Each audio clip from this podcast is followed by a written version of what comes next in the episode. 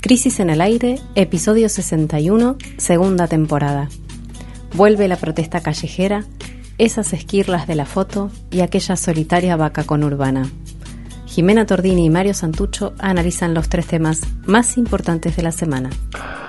Nuestro programa de hoy comienza en la calle. Gruesas columnas piqueteras marcharon desde el puente Pueyrredón hasta el centro porteño para hacer sentir el descontento porque la economía se recupera demasiado lento y los bolsillos se vacían. En nuestro segundo bloque nos metemos en la campaña electoral. ¿Logró el oficialismo despertarse y tomar la iniciativa política?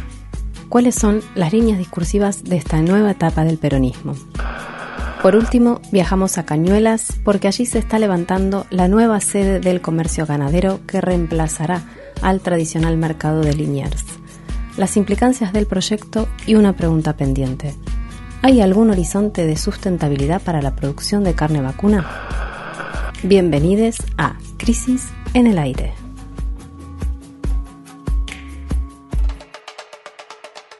Bueno, creo que estamos ingresando en la etapa final que nos aproxima a las pasos y en una situación que realmente nunca imaginamos en el 2019. Tenemos que entender y, comprender que, que a nuestra sociedad también muchas veces se la busca engañar, tratando de que esta elección se transforme en una mera disputa de poder, que se transforme en una competencia de vanidades. Y la verdad que la política tiene vanidades, pero es transversal a todas las fuerzas políticas ese sistema de vanidades. Este mes de agosto de 2021 parece estar caracterizado por la vuelta de las movilizaciones populares a las calles, después del largo letargo pandémico. El miércoles pasado, 18, el centro de la ciudad de Buenos Aires fue copado dos veces. Al mediodía por los movimientos piqueteros que marcharon desde el puente Porredón hasta el obelisco. Durante la tarde fue el turno de las organizaciones sociales ambientalistas que navegaron el río Paraná desde Rosario y llegaron hasta el Congreso para reclamar por la ley de humedales. La movilización es entonces el primer tema de este episodio 61 de Crisis en el Aire, en la misma semana en que los números de la economía volvieron a informar lo que todos sabemos. Los que están mal están cada vez peor. Vamos con la marcha piquetera entonces. La marcha estuvo convocada por un grupo bastante grande de organizaciones. Algunas de esas son organizaciones vinculadas con partidos políticos, otras no. Por ejemplo, el Polo Obrero, el MST Teresa Vive, el Movimiento Teresa Rodríguez, el Frente de Organizaciones en Lucha FOL, la Organización Clasista Revolucionaria, el Movimiento de los Pueblos, que contiene también a una corriente del Frente Popular Darío Santillán, entre un montón de otras organizaciones. La jornada acá en la ciudad de Buenos Aires incluyó esta masiva manifestación. En otros lugares del país también hubo cortes, hubo protestas, hubo marchas. En Tucumán, en Mendoza, en Formosa, en muchas otras provincias también. En la ciudad de Buenos Aires, como decía, la movilización fue realmente muy, muy grande.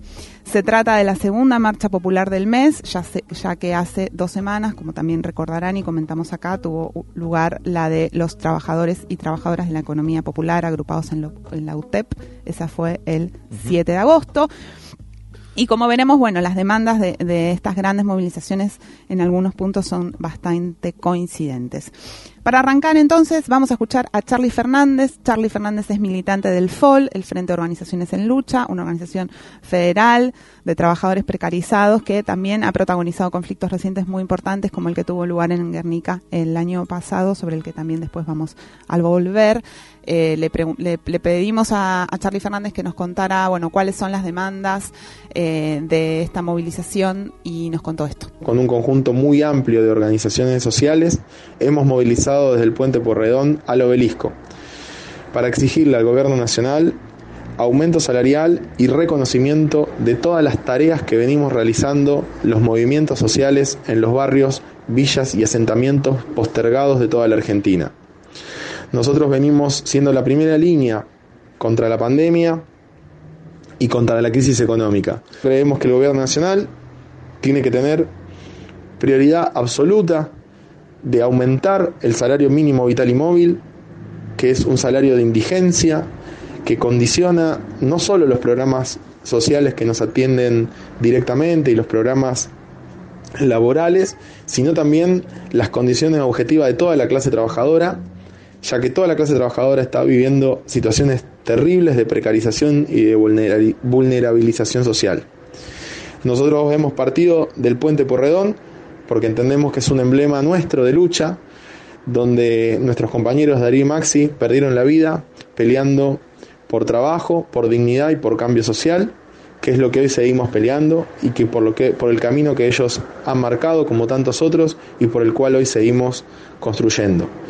Creemos que tenemos que, pelear de conjunto con todas las organizaciones sociales, de los distintos colores políticos que sean y tenemos que construir los frentes más amplios posibles dentro de la clase trabajadora porque por, por otra parte los sectores patronales están aprovechando la pandemia para llevar a niveles de precarización y de explotación nunca vista desde hace años en nuestro país.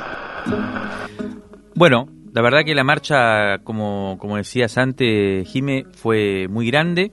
Eh, la marcha que partió del puente Puyredón, en general columnas que venían de la zona sur del conurbano bonaerense hasta, hasta acá, hasta la ciudad de Buenos Aires, hasta el centro en el obelisco. Fue impresionante, cuadras y cuadras de gente. Ayer nos contaba Pepe Mateos, fotógrafo que estuvo cubriendo, estuvimos viendo las imágenes, gran parte de las imágenes que circularon fueron tomadas por él. Lamentablemente el audio llegó muy tarde, a altas horas de la noche no pudimos incluirlo. Parece que en el podcast estará. La marcha del día miércoles, realmente fue una marcha que sorprendió de algún modo, pero aunque ya, ya viene sucediendo que las marchas organizadas de, a partir de un poco el liderazgo del Polo Obrero y otras tantas organizaciones que acompañan y suman, eh, fue de un despliegue muy impresionante que yo creo que merece una atención, ¿no? algo está sucediendo. Eh, las interpretaciones son variadas y todo. Yo esperé la marcha desde el puente peatonal que está a la altura de, Constitución, pasando Constitución en realidad, y era muy impresionante ver los, los, dos carriles de, la, de, la, autopista que dan al puente de Avellaneda viendo bajar una marea que no terminaba, una marea que no cesaba y que era como un mar de gente y que tenía un despliegue, incluso un despliegue hasta escenográfico en algunos aspectos. Eh, yo creo que es un fenómeno importante que hay que atenderlo, ¿no? que hay que ver por dónde, qué es lo que está sucediendo. Eh, también me sorprende un poco varias cosas de, la, de, cómo está constituida esta marea. Eh, no hay un fervor militante, hay otra cosa, hay, una, hay otro tipo de necesidades eh, a mí me, sorprende mucho y creo que es un fenómeno interesante para, para no subestimarlo bajo ningún concepto. Y como decía Charlie Fernández eh, del FOL, a quien escuchábamos antes, eh, en, en, realidad salieron a exigir medidas para paliar la penuria económica que no retrocede. También nos comentaban en la, en la semana que la marcha no fue específicamente al Ministerio de Desarrollo Social, como venían siendo en general las anteriores, eh, sino que también fue una marcha para exponer esto, ¿no? para exponer la necesidad de discutir cuestiones más de fondo para la totalidad, no solo para, las personas que están nucleados en las organizaciones que participaron, eh, en general organizaciones sociales que están más bien a la izquierda del gobierno, ¿no? Que, que, no se incluyen dentro del oficialismo. De hecho, se leyó un poco en, en, sintonía o en paralelo a la que se hizo el 7 de agosto, ¿no? También es así organizada por, por la UTEP y en general movimientos que están más vinculados con el gobierno eh, y que tampoco tuvo una, una exigencia particular, digamos, eh, frente al Ministerio de Desarrollo Social, sino que fue más bien para politizar esta discusión, para ponerla en juego en el marco de eh, la nueva gestión, la asunción del, del intendente, el ex intendente Juan Zabaleta del, del conurbano bonaerense eh, como ministro, nuevo ministro de Desarrollo Social, ¿no? Que ministerio que es el actor clave en la definición de cómo es el mecanismo de transferencia de ingresos hacia los sectores populares que no están incluidos en el sistema de trabajo formal. ¿no? Este, este, esta llegada de, un intendente al ministerio, esta, estas movilizaciones, pusieron en la discusión, en el centro de discusión, bueno, cómo es la política social y cómo esto, bueno, la cuestión de la intermediación de, los movimientos, de los movimientos sociales, en el marco de tanta crisis económica, ¿no? La, la movilización tuvo lugar el miércoles y ese mismo día, al mediodía, circuló el informe de coyuntura de Cifra, que es el centro de investigación de la CTA, una central de trabajadores que tiene como secretario general al actual diputado nacional y también candidato a, renovar ese mandato por el Frente de Todo, Hugo Yasky. Eh, fue elaborado por Pablo Manzanelli y Daniela Calvo y eh, este informe contiene algunos datos que permiten poner en contexto lo que nos decía antes Charlie Fernández en el audio que acabamos de escuchar sobre la situación, la precariedad en los barrios populares hoy. Vamos a sintetizar lo principal de este informe. Según cuenta la actividad económica, que rebotó durante los últimos meses de 2020, ¿no? Rebotó en el sentido de que después de la gran caída durante la pandemia... Empezó a subir. Exactamente, tuvo un crecimiento rápido eh, en los últimos meses, pero entre enero y mayo de 2021 de este año se estancó, retrocediendo en, en el total en esos cinco meses un 2,7% eh, en el impact, en el periodo y algunos plantean que tiene que ver con el impacto de la segunda ola de la pandemia, eso sin, sin lugar a duda tuvo que ver, pero también tiene que ver con, bueno, la política económica que se está siguiendo, ¿no? Ahora en junio, justo en el mismo día que salió este informe, apareció el último dato del INDEC respecto de la actividad económica, el IMAE se llama ese índice, y ahí registró un crecimiento en el último mes de 2,5% con respecto a mayo, eh, que yo creo que no cambia la tendencia, pero bueno, hay, que decirlo también porque el informe cubría los, los, datos hasta mayo.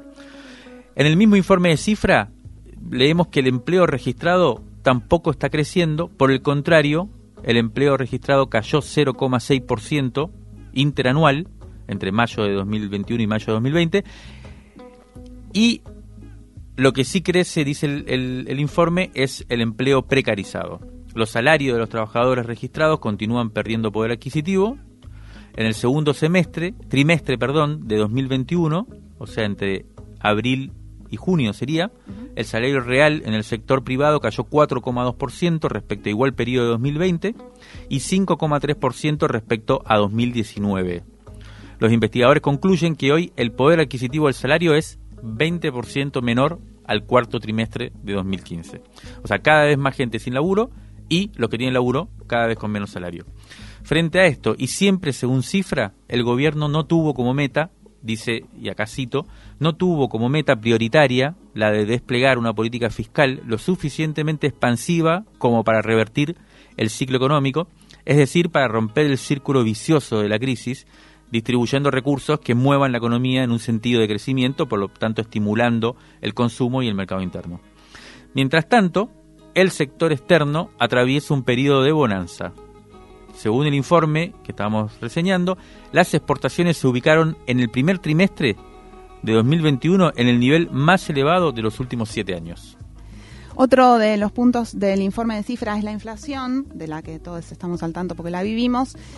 Y eh, lo, queríamos destacar, eh, también lo sabemos, pero lo destacamos igual, la, la, inflación está directamente relacionada con la subida de los precios internacionales de los alimentos. Los alimentos es un tema en el que ahora nos vamos a meter. El jueves, el 19, el día después de las movilizaciones, el INDEC dio a conocer la variación de los precios de la canasta básica alimentaria. ¿Qué dice el INDEC? En julio el paquete básico de alimentos para sobrevivir, es decir, la canasta que se compone con los alimentos imprescindibles, volvió a subir en esta ocasión 2,1% respecto a el mes anterior, o sea, a junio. Esto eh, marcó una mm, variación interanual del precio de los alimentos del 58,3%. O sea, la comida está 58,3% más cara que el año pasado. Por arriba de la inflación, que es del 52% en, en el último año. Exactamente. El dato clave aquí es que para una familia de cuatro integrantes, la canasta básica alimentaria está en 29.003 pesos. Este es el número que se utiliza para demarcar la línea de la indigencia. O sea, con, con ingresos por abajo de 29.003 pesos, una familia es indigente. El salario mínimo en este momento está en 27.216 pesos y el monto del potenciar trabajo, estos planes que tanto se discuten sobre su intermediación y si son, eh, bueno, lo de siempre, el potenciar trabajo son 12.000 pesos, o sea, menos de la mitad de la línea de indigencia. Según el mismo informe del INDEC, la línea de pobreza quedó en 67.577 pesos, es decir, 20% más que dos sueldos mínimos. O sea, una familia con dos sueldos mínimos no alcanza a juntar el dinero suficiente para estar por encima de la línea de pobreza. Si volvemos, si volvemos al testimonio de Charlie Fernández del FOL que escuchábamos antes, está claro ¿no? que la gente en la calle está pidiendo que el salario mínimo alcance para parar la olla cada mes. La cuestión alimentaria está en el centro. Es, algo, es un tema que venimos tratando bastante en este programa y también en, la revista Crisis, que el precio de los alimentos esté por las nubes es inseparable del modelo rentístico de producción de alimentos y del altísimo nivel de concentración que hay tanto en la producción como en la comercialización de alimentos a este esquema el gobierno no lo está pudiendo domar con los instrumentos disponibles, el control de precios no está impactando como vemos en que el precio de los alimentos descienda de manera, deje de aumentar significativamente, salvo en algunos, en algunos rubros. Bueno, tal vez porque los, los instrumentos para, para, hacer ese control del precio de los alimentos no, no, ya no son los adecuados.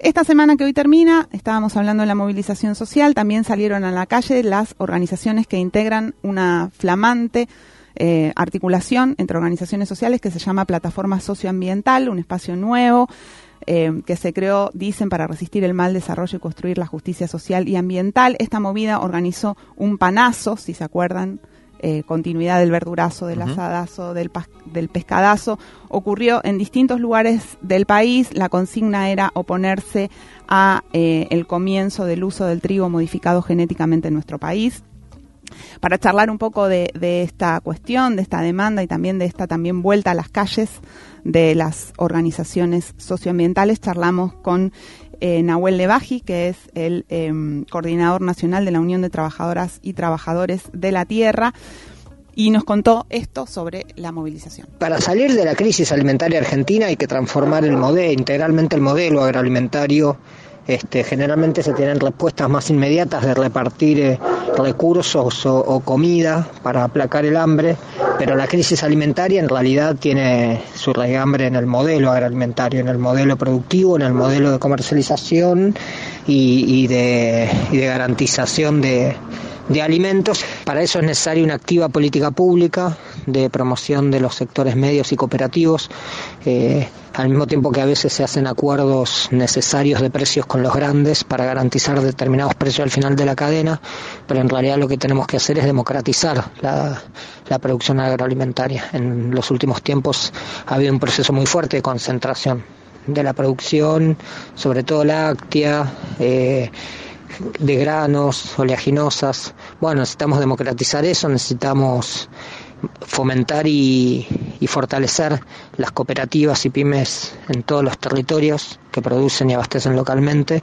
para poder tener un, un impacto mayor en, en la oferta y en los precios. Creo que hubo como un resguardo en los últimos tiempos con respecto a la pandemia de, de algunas necesarias expresiones y algunas necesarias luchas por ahí llevarlas prudentemente y en los últimos tiempos con el avance de la vacuna y todo se ha vuelto a las calles. En ese caso, nada, nosotros y nosotras desde la Unión de Trabajadores de la Tierra y la plataforma socioambiental llevamos adelante el panazo para decirle no al, al trigo transgénico HB4 la realidad es que nosotros entendemos que tiene que haber un pueblo activamente movilizado en defensa de un proyecto soberano, popular, y eso son las calles, ¿no? Eso es las calles, más allá de, un gobierno más o menos afín, el pueblo nunca tiene que dejar la expresión popular eh, pública eh, porque además es la, herramienta que tenemos, ¿no? Cuando los poderes concentrados tienen los poderes económicos, los medios de comunicación, bueno, la calle es la herramienta de lucha del pueblo organizado. Bueno, lo escuchábamos a Nahuel Levalli, que como decías antes, Jiménez, eh, referente nacional de la Unión de Trabajadores y Trabajadoras de la, de la Tierra, y además es presidente del Mercado Central actualmente de Buenos Aires, Eh, allí estuvimos, ¿no? Eh, recorriendo intensamente varios y varias de nosotros eh, para realizar un informe muy interesante que está en el último número de la revista Crisis. Que todavía se puede conseguir. Exacto, que todavía puede conseguirse. allí un poco damos vuelta, ¿no? Rondamos esta gran pregunta que planteaba Nahuel sobre el precio de los alimentos, la concentración en el sector y por qué es imposible, como decías antes, o, está siendo muy difícil eh, controlar los precios, garantizar, ¿no?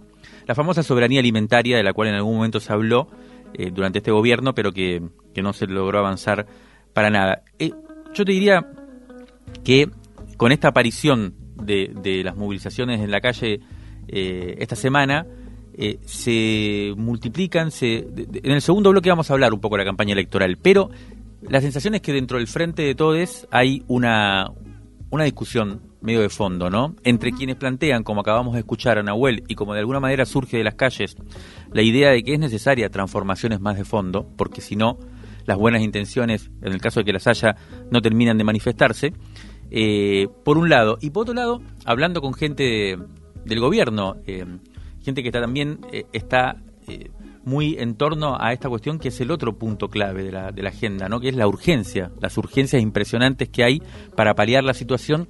Y hay algunos sectores que dicen todo bien con, los, con las cuestiones socioambientales, pero paremos por tres, o sea, durante tres años tratemos de sacar todo lo que se pueda, las granjas porcinas, vaca muerta, lo que sea, para salir de este pozo en el que estamos, por un lado.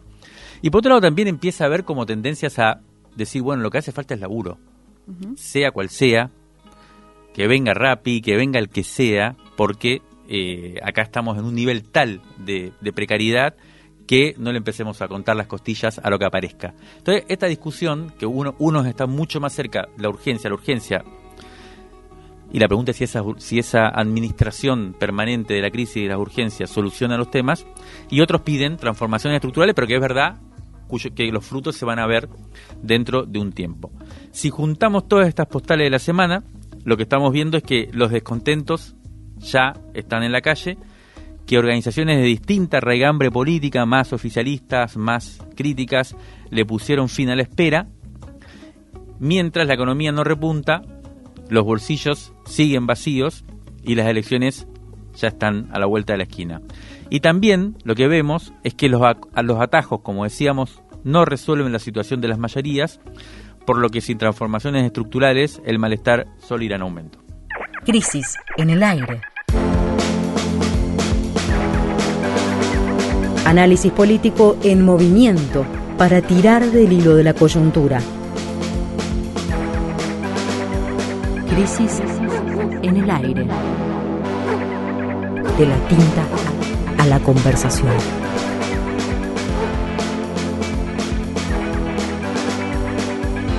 El podcast, está al aire.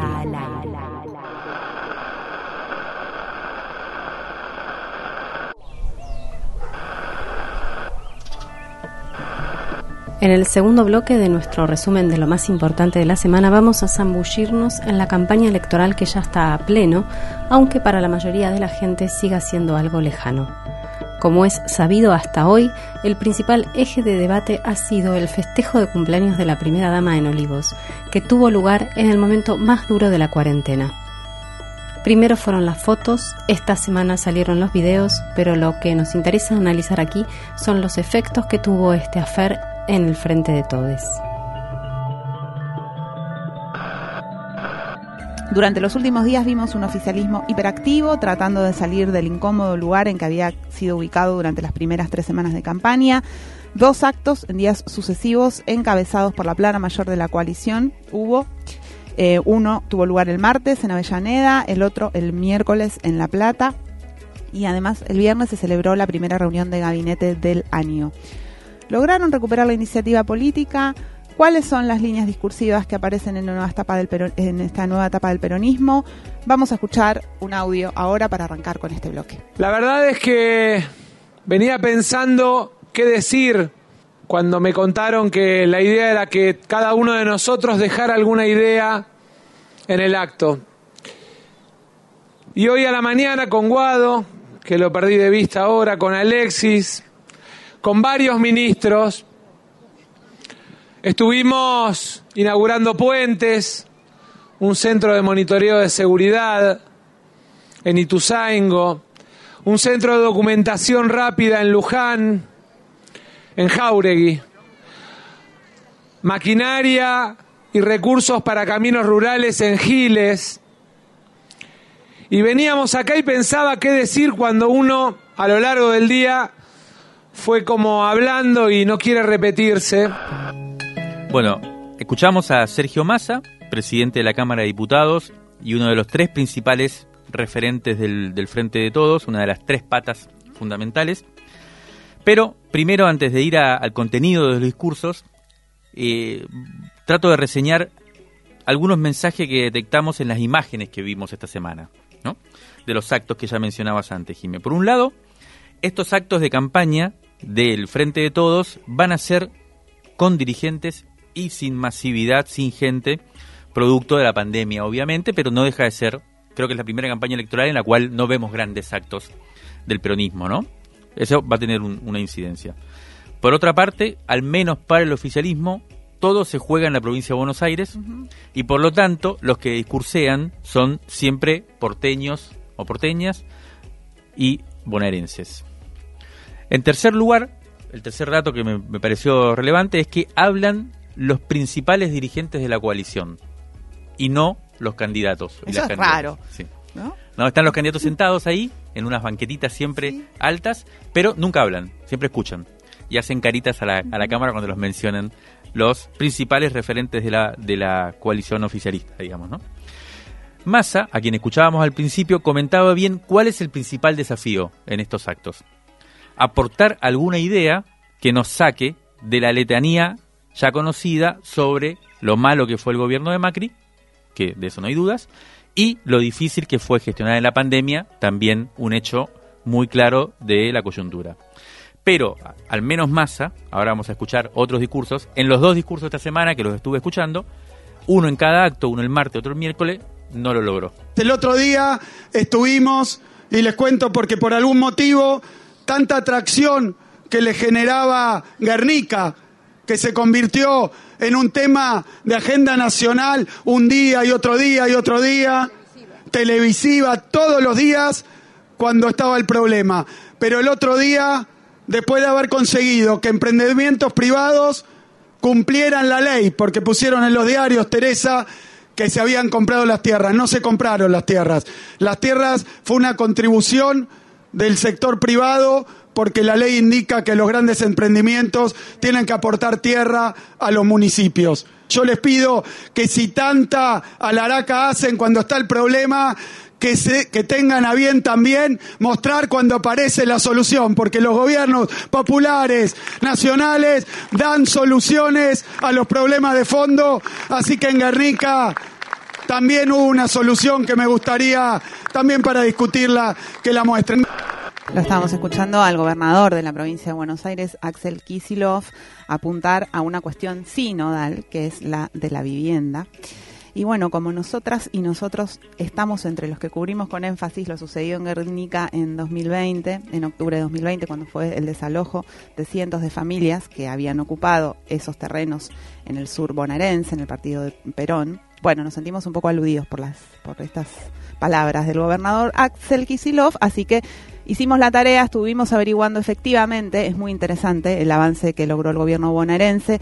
Tal como dijo el gobernador, obligaron a los propietarios de la tierra a cumplir con la ley y a ceder, con la ley de hábitat, y a ceder un porcentaje de sus desarrollos inmobiliarios de lujo para la construcción de viviendas populares que serán destinadas a las familias que habían tomado el terreno Sí, recordemos que es la empresa Bellaco, ¿no? Que nosotros hicimos una investigación profunda en ese momento, que fue era el que iba a desarrollar el emprendimiento inmobiliario, el country ahí en la zona, y tuvo que donar un porcentaje de la tierra para esto que, comentabas. Esto no borra, sino que confirma lo injusto que fue el salvaje desalojo, porque en definitiva las familias tenían razón, estaban luchando por un derecho, por un derecho que incluso había instrumentos legales para garantizarlos. Bueno, no, pero bueno, no quería decir, no borra lo grave que fue el desalojo, también señala un horizonte posible para el oficialismo, que es avanzar, como decíamos en el, en el final del primer bloque, en el sentido de transformaciones estructurales para salir de la crisis. Vamos a escuchar otro audio. Bueno, creo que estamos ingresando en la etapa final que nos aproxima a las pasos y en una situación que realmente nunca imaginamos en el 2019. Tenemos que entender y, comprender que, que a nuestra sociedad también muchas veces se la busca engañar, tratando de que esta elección se transforme en una mera disputa de poder, que se transforme en una competencia de vanidades. Y la verdad que la política tiene vanidades, pero es transversal a todas las fuerzas políticas ese sistema de vanidades. Nosotros nunca pensamos que había Macri para ocho años o Vidal para ocho años. Siempre trabajamos para que solo fueran cuatro. Entonces, esa arquitectura que se llevó a cabo requiere, es cierto, equilibrios políticos. Pero si el equilibrio político fagocita la gestión, tenemos un problema. Lo más importante que tenemos como espacio político, lo que siempre ha valorado la sociedad de cada uno de los que estamos acá es la capacidad de gestión, la capacidad de poder hacer que nuestra sociedad viva mejor. Miren de lo que somos capaces cuando estamos convencidos de dar todas las batallas que tengamos que dar para transformar la vida de nuestra gente y saber que eso se hace organizando, debatiendo, discutiendo y principalmente una vez que se gana la elección gestionando el Estado en favor de nuestra gente sin miedo a ninguna tapa de ningún diario. Bueno, acabamos de escuchar, como deben inferir, dos fragmentos soldados, digamos, de diferentes momentos del discurso de Máximo Kirchner en el Estadio Único de La Plata el miércoles. Este acto fue presentado como un plenario de la militancia y dirigencia del Frente de Todos, pero en realidad solo hablaron los principales dirigentes, como también el martes, con lo cual no es tanto un plenario, sino bueno, un, momento de, de poco bajar línea para ver cuáles son precisamente las líneas discursivas principales. ¿no? El líder de la cámpora, principal líder de la, de la cámpora y jefe además del bloque de diputados nacionales del oficialismo, puso en eje en un tema clave, la diferencia, el hiato que hay entre el trabajo de construir la unidad para ganar las elecciones y el desempeño de esa misma fuerza heterogénea de coalición en la gestión durante estos dos años. No lo dijo con estas palabras, pero es evidente que si en el 2019 la eficacia fue alta, porque pudieron de hecho el Frente de Todo desalojar al macrismo del poder, y eso fue un logro importante para, para el peronismo, durante la primera mitad del mandato, la sensación es que no fue tan eficaz esa herramienta, ¿no? Eh, o al menos hay una calificación baja para el gobierno nacional en materia de gestión, por eso él ponía en primer punto, en primer plano, esta cuestión. Máximo Kirchner dio a entender que se trata de un problema de voluntad, ¿no? Si queremos, podemos. La gran pregunta que queda flotando de estos plenarios que, o de estos actos que escuchamos es si no existe una imposibilidad más estructural en el frente de todos, una, imposibilidad de formato, ¿no? Como decíamos antes, para avanzar en transformaciones estructurales o en otro tipo de medidas. Pero además, y volviendo a la cuestión electoral, la pregunta que queda en el tintero es si la unidad como tal garantiza el triunfo o vuelve a garantizar el triunfo, ¿no? Porque ya la garantizó en el 2019, pero si en el 2021 también lo va a garantizar, o si los déficits en la gestión, ampliamente reconocidos, pueden conducir esta vez a una derrota. La verdad que en todo este tiempo que le ha tocado gobernar, Alberto, difícil, duro, se la pasan atajando penales, porque la verdad que este es un partido que no se pudo jugar y eso que no sé de fútbol. Pero este es un partido que no se pudo jugar. De entrada no hubo ni primer tiempo ni segundo. Hubo que salir a atajar penales con la pandemia, nada más. Nosotros no necesitamos operadores de prensa ni operaciones de prensa. Somos militantes, tenemos representación y eso es lo que enaltece y convoca la política. Por eso, Alberto, tranquilo, pone orden en lo que tengas que poner orden, no te pongas nervioso, no te enojes y metele para adelante. Muchas gracias a todos y a todas. Cada argentino y cada argentina tiene que saber que para recuperar la vida que quiere y que queremos, tenemos que tener sentados en la Casa Rosada y en cada una de las cámaras del Poder Legislativo hombres y mujeres que estén dispuestos a soportar las más grandes presiones y ataques que sufren cada uno, cada uno y cada una, cada uno y cada una de las que queremos que la vida de la gente sea mejor. Estábamos escuchando tres fragmentos distintos de Cristina Fernández de Kirchner, que quizás haya sido quien más modificó, pensábamos recién, su, su gestualidad y también el contenido de su mensaje.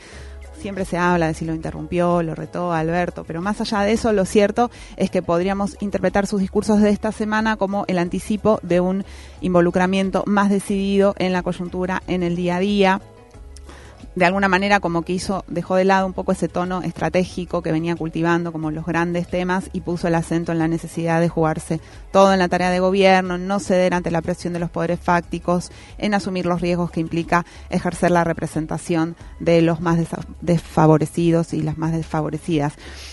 Da la sensación de que la expresidenta está meditando seriamente si intervenir con más decisión en la segunda parte del mandato o mantenerse a prudencia de distancia como en cierto modo hizo hasta ahora, ¿no? Como que está, esta, esta cuestión está nuevamente abierta, sí, más o menos. Saben que toco la guitarra y saben que canto. Y en este tiempo de pandemia hice una canción cuyo estribillo dice algo que me motiva mucho. Dice, si me pierdo, yo me encuentro. Si me caigo, me levanto. El secreto en esta vida es seguir cantando. Y nosotros seguimos cantando, pese a todos los que nos pegaron, pese a todas las veces que nos lastimaron, pese a todas las piedras que nos pusieron. Nosotros seguimos acá, de pie. Nosotros somos un espacio político donde no todos somos exactamente iguales, donde seguramente tenemos matices. Escriben ahí los que me recomienda Cristina que no lea que cada día le doy más razón, que, que algunos son más extremistas, otros son más moderados. Pero lo que sé es que en este espacio, primer punto, ninguno de los que estamos acá tenemos vergüenza de ser parte de, este espacio. Todos los que estamos acá reivindicamos lo que se ha hecho. Tenemos miradas distintas, sobre lo que se puede haber hecho. Pero tenemos un común denominador. Todo lo que se ha hecho ha sido en favor de los que menos tienen, de los más postergados, de los desposeídos. Y allí no tenemos dudas, ¿eh? Podemos tener matices,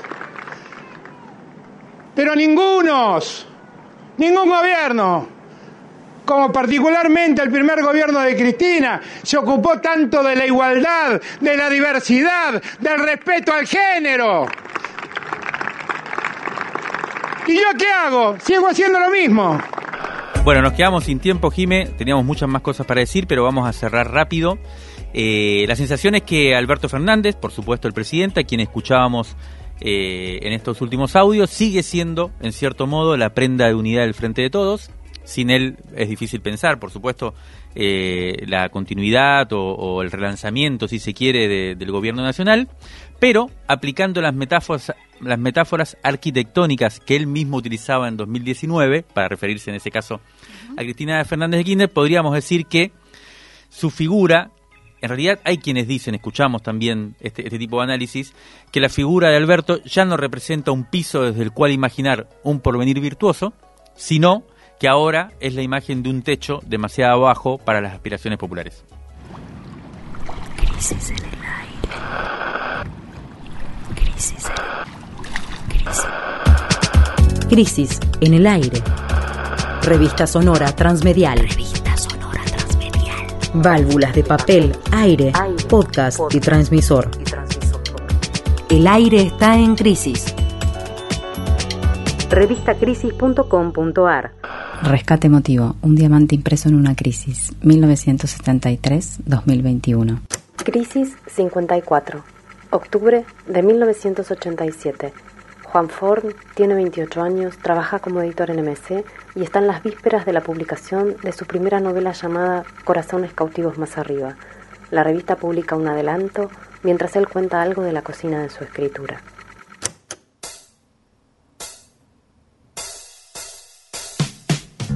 Escribo a mano en mi casa y luego paso a máquina.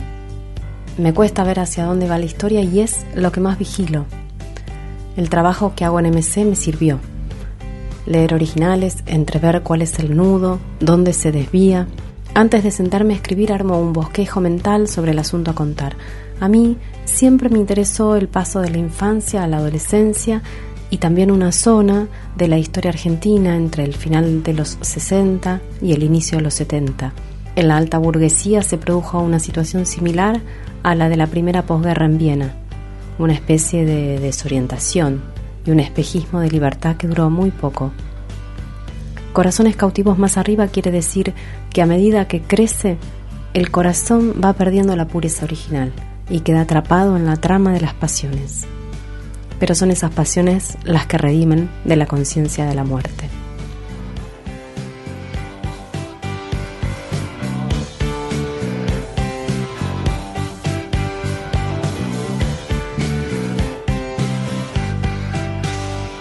Juan Ford nació en Buenos Aires en 1959 y murió en 2021. Criado en una familia de la alta burguesía, el escritor encontró en un temprano viaje a Europa y en la lectura voraz la forma de romper con su medio familiar y social.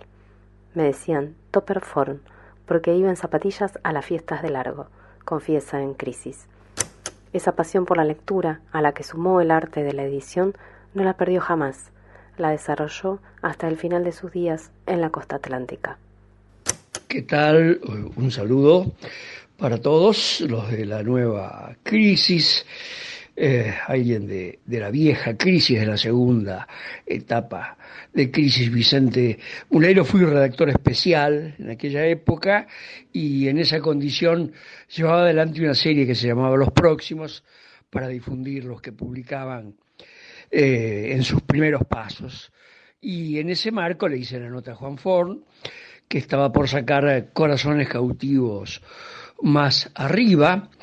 Eh, era un bisoño editor de MC en un momento en que MC era un sello muy fuerte, sobre todo de literatura argentina. Y bueno, hablar de Juan Ford hoy es difícil por su reciente muerte, digamos que es algo que, que lo tapa, que tapa todo acontecimiento, pero bueno, era un joven escritor que después hizo una trayectoria muy consolidada, siguió como editor hasta abandonar y después se dedicó a la literatura específicamente y a un tipo de periodismo cultural que eh, tuvo mucha repercusión, por lo menos en el mundo de los libros. La crisis de aquella época intentó hacer un puente entre nosotros, yo estaba con Carlos María Domínguez, Jorge Bocanera, Victoria Azurduy, que veníamos de las, de las estéticas rupturistas de los 60-70, muy cruzados además con las vanguardias políticas, y queríamos hacer un puente entre nosotros y los que, y los que venían después, cosas que, bueno, eh, por ahí logramos en cierta medida, porque luego entró a primar muy fuerte la cultura del rock. Podés leer la entrevista completa en revistacrisis.com.ar. Volvemos a nuestro resumen semanal. El sábado 14 de agosto, el Frente de Todos realizó una nueva presentación de su lista bonaerense en un escenario inusual el futuro mercado agroganadero de Cañuelas. El evento levantó revuelo entre los actores del polo comercial de la carne, pero más allá de los dimes y diretes de tiempos de campaña, puso en escena al proyecto que va a implicar el traslado del tradicional mercado de Liniers. El tercer tema de nuestra semana está dedicado a las implicancias que tendrá esa mudanza para el negocio de la carne. Esta cuestión puso en escena el proyecto que va a implicar el traslado del tradicional mercado de Liniers a Cañuelas. El tercer tema de nuestra semana está dedicado entonces a las implicancias que tendrá esta mudanza para el negocio de la carne. Como ustedes que están escuchando saben, este año el tema de la carne estuvo en boca de todos, tanto por el precio como luego por las medidas de control a las exportaciones que buscaron justamente ponerle freno al aumento del precio de la carne, algo que en cierto modo funcionó, luego de cerrada la exportación el precio finalmente se dio un poco, no tantísimo, pero sí un poco. Para que tomemos dimensión, el mercado de Liniers es el más importante centro de transacciones pecuarias del país. En sus 34 hectáreas, el mercado concentra alrededor del 20% de la faena total y el 50% de la faena del Gran Buenos Aires entran allí unos 400 camiones por jornada y se eh, comercian, digamos, entre 35.000 y 40.000 vacunos por semana. Bueno, por, eso mismo el mercado de Liniers es el parámetro para fijar los precios de la carne en el mercado interno argentino. Eh, mercado Liniers SA es la concesionaria y operadora histórica desde que se privatizó el mercado en 1992, en la década de los 90, y nuclea a 45 empresas consignatarias con participaciones iguales en una nueva sociedad, que es la que va a, gerenciar el, mercado de, cañuelas, que se llama Mercado Agroganadero SA. La apuesta de estos actores es constituir un polo agroganadero comercial y aumentar así la producción diaria eh, de, la faena. ¿no? El, ministro el Ministerio de Agricultura, Ganadería y Pesca de la Nación, que se encarga de regular la actividad en, el mercado, informó que el stock bovino al 31 de diciembre de 2020 cerró en 53 millones y medio, podríamos decir, de cabezas eh, de ganado. Lo que significa una leve caída del 0,5% respecto del, del, stock de diciembre de 2019, o sea que la, la, actividad digamos, ganadera está un poco estancada o incluso en, una pequeña caída, ¿no? Y también hubo una disminución en terneros del 4,4%. Con este nuevo mercado en cañuelas, la, la ambición es comerciar 12.000 cabezas de ganado diarias, lo que significa tres veces más que las que se traficaban o que se trafican actualmente en Liniers, ¿no? que son más o menos 4 o 5.000 cabezas de ganado. La apuesta sería crecer y hacerlo, y esto es la, promoción que se hace de este nuevo mercado, hacerlo eh, de manera sustentable. Aunque la idea era comenzar a operar al 100% en septiembre, hubo ya algunas demoras y ahora se habla de inaugurarlo en octubre. Mientras tanto, la Ciudad de Buenos Aires extendió una prórroga del traslado, eh, del traslado, ¿no? y se mantienen las actividades en Liniers por decimoquinta vez. El nuevo mercado va a funcionar en un predio de 110 hectáreas en Cañuelas, o sea, también el triple de hectáreas que la que tiene en Liniers. Eh, Cañuelas está a 66 kilómetros de Buenos Aires y según la información institucional, se va a constituir como un mercado de carnes alternativas y un sector de exposiciones para remates de cabañas, actividades secuestres, festivales, ferias internacionales, para todas las actividades relacionadas con la ganadería y la agroindustria. Para saber qué expectativas hay puestas en este proyecto y cuál es su importancia en el, sector, hablamos con Esteban Sáenz Valiente, o le pedimos en realidad que, nos comente su impresión. Él es director del mercado agroganadero y nos dijo lo que sigue. El traslado del mercado concentrador de Hacienda surge de una ley que impide el ingreso de Hacienda en pie a la capital federal.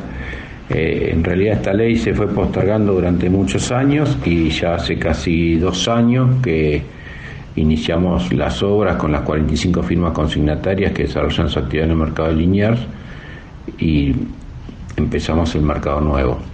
Cañuela surgió en ese momento con el mejor lugar estratégico donde confluyen varias rutas de la provincia de Buenos Aires y a su vez tiene una gran zona de influencia en la producción ganadera.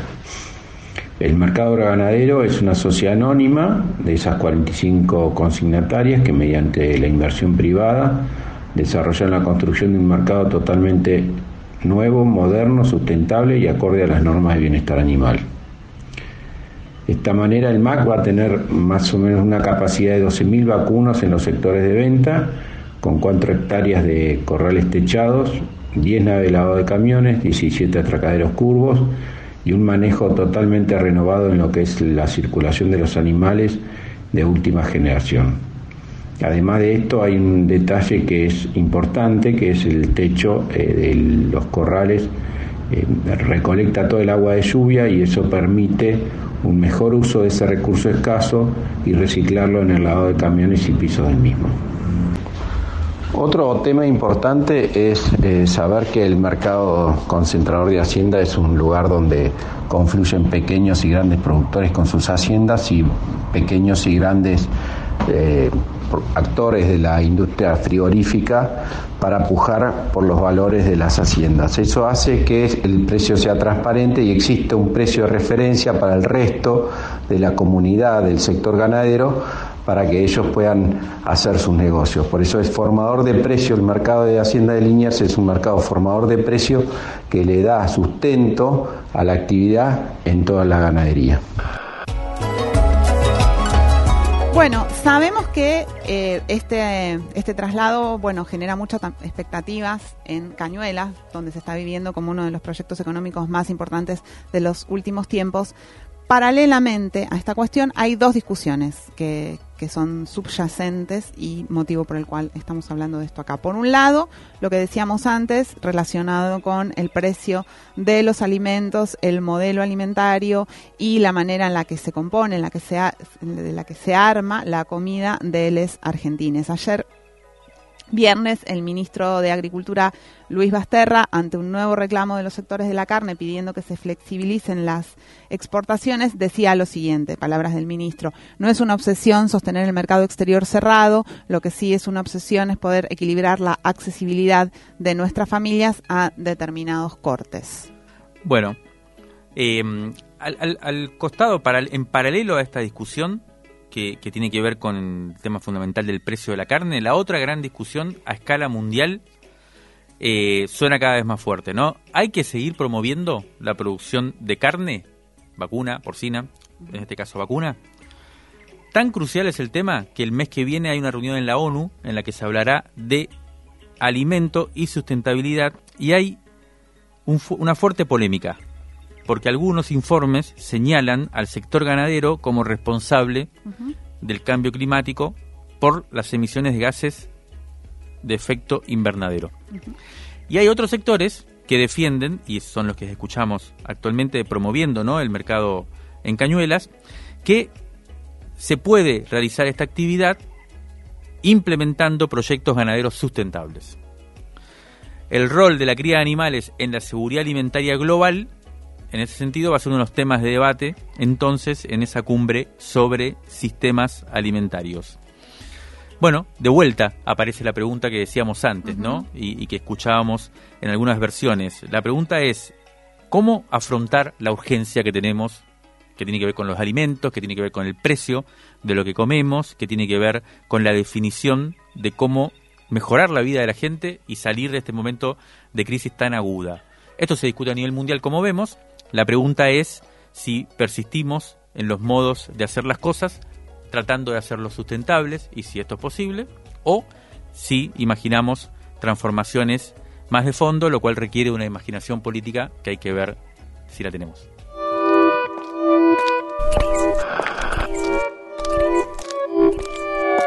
Crisis en el aire.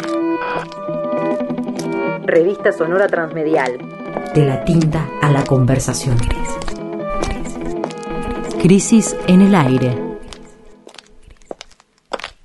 Esto fue Crisis en el aire.